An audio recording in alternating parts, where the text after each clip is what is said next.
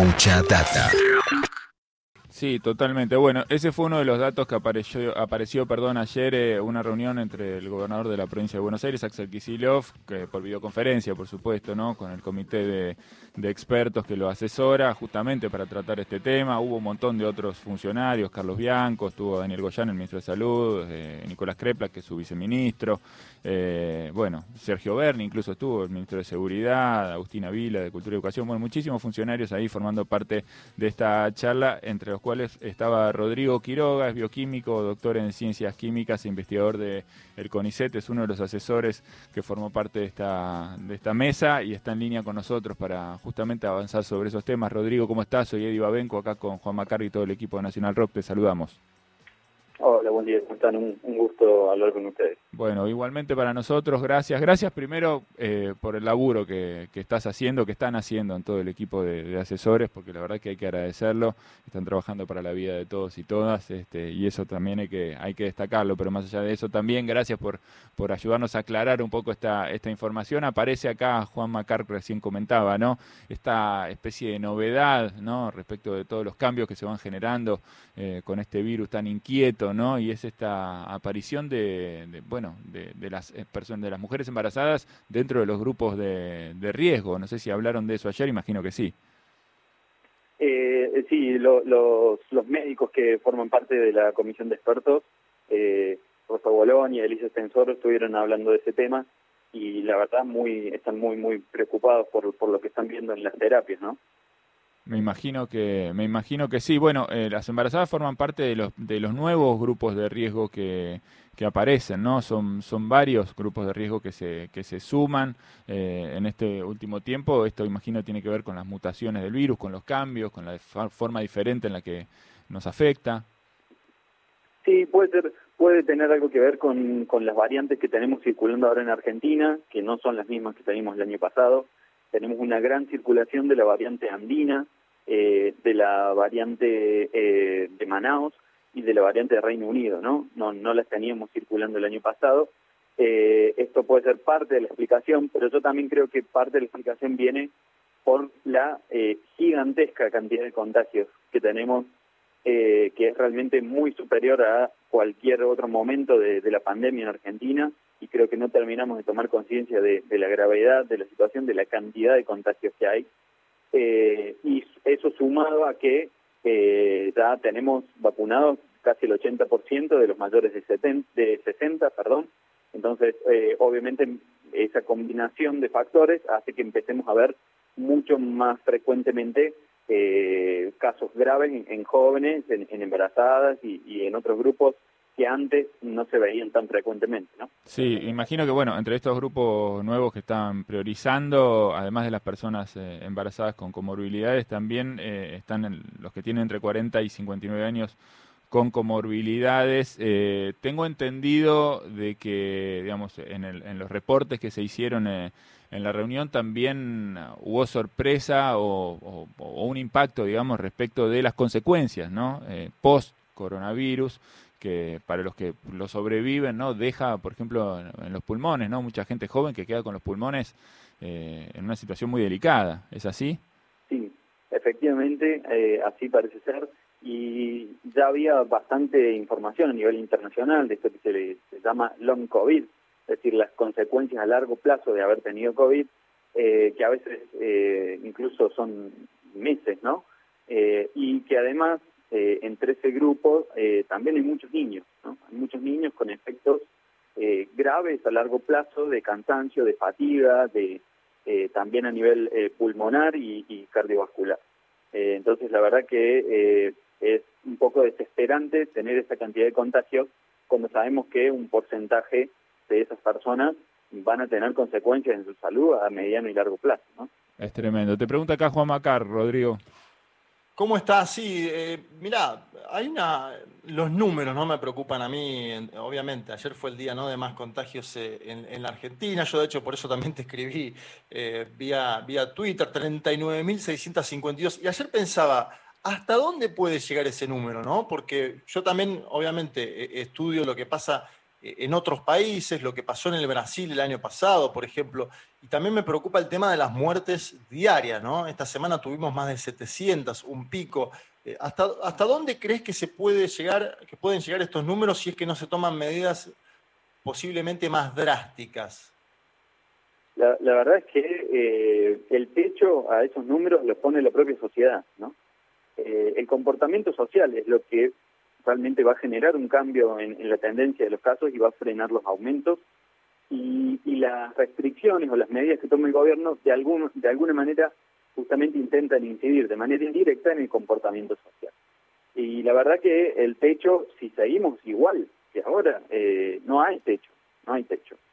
Eh, lo que le pone el techo es justamente eso, ¿no? La reacción de la sociedad que empieza a modificar su comportamiento, a tener más cuidado, disminuir su conectividad social, digamos, la cantidad, frecuencia y tamaño de reuniones sociales, eh, y, los cuidados que se tengan en cada una de esas reuniones, ¿no? El tema de ventilación, barbijo y distancia.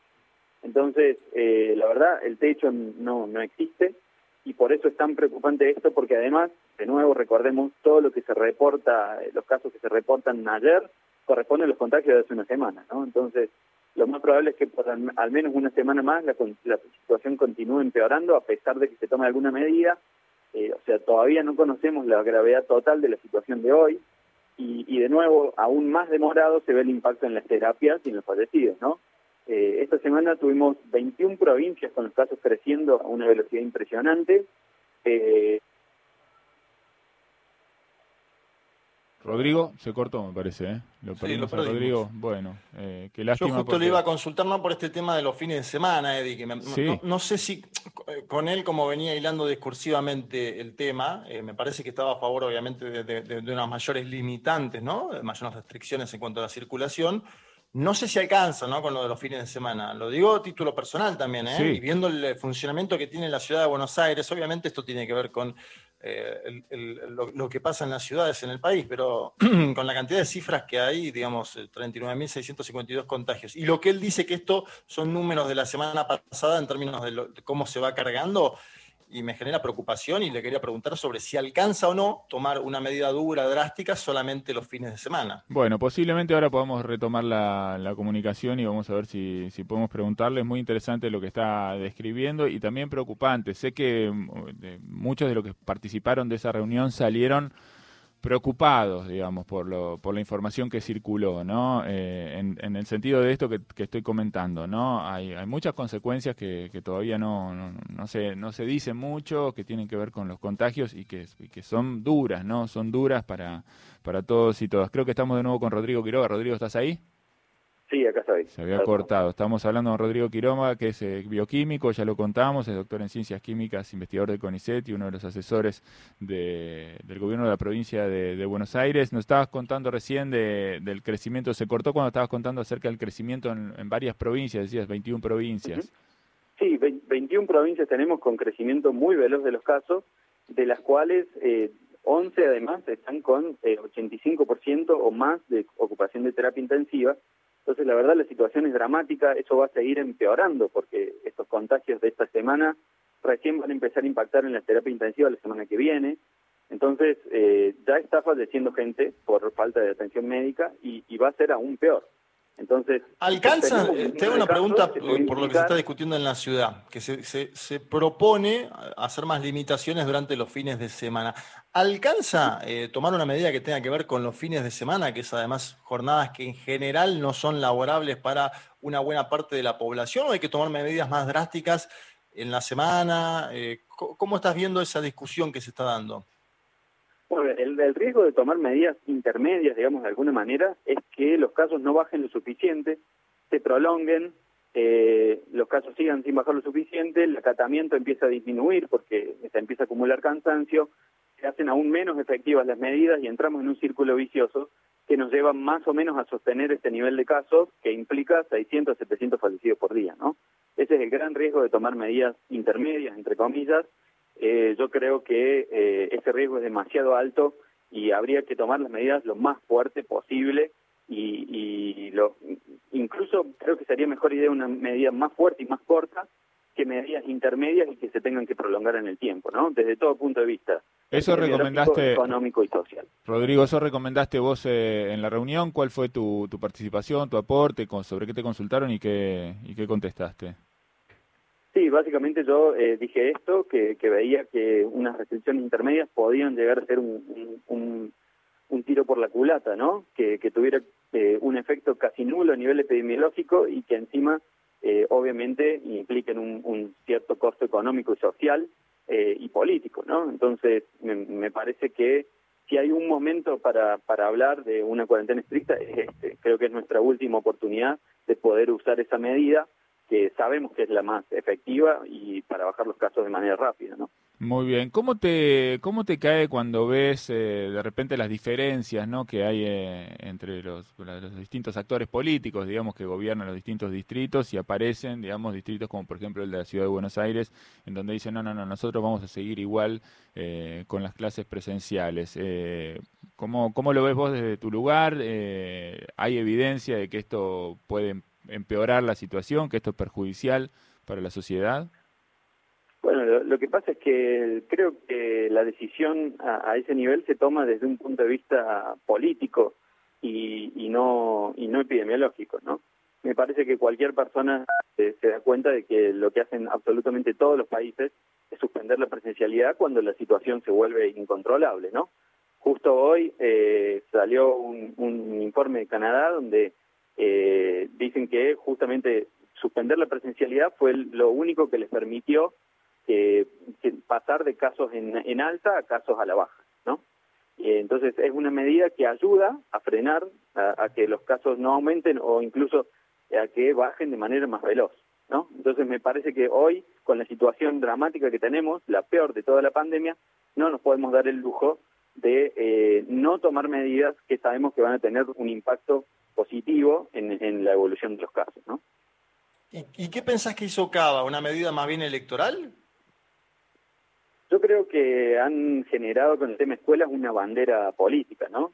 Y, que les es muy cómoda, porque eh, ellos se dicen defensores de la educación cuando eh, en realidad lo que están tomando es una postura totalmente irracional. A su vez, la presencialidad en las escuelas es muy baja porque mucha gente no está enviando a sus hijos. Eh, entonces, eh, sacan el rédito político de decir que defienden la educación para los que piensan de esa manera y al mismo tiempo eh, ven una disminución de, de, de, los casos producto de que los padres justamente deciden no enviar a los hijos a, a, la escuela y también producto de todas las medidas de restricciones que se toman en la provincia de Buenos Aires.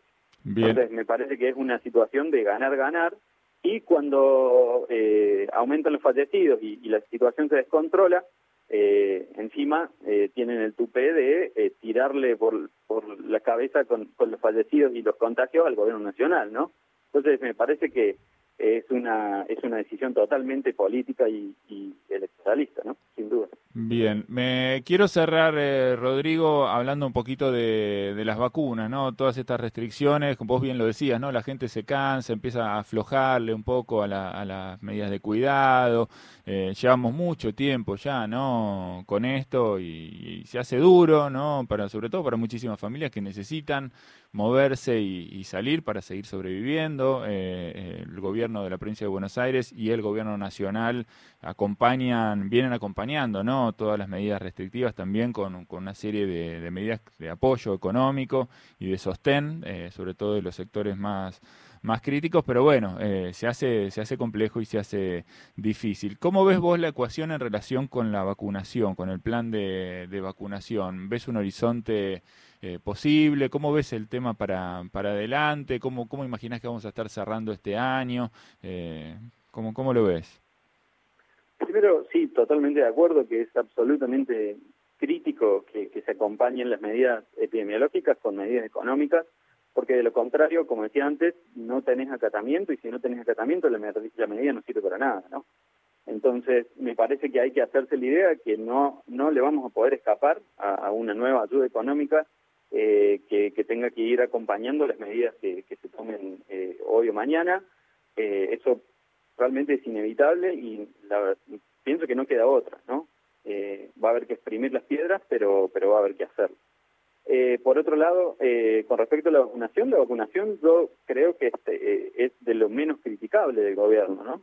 me parece que el plan de vacunación ha sido bueno, se han conseguido vacunas en cantidades razonables y vacunas de muy buena calidad, ¿no?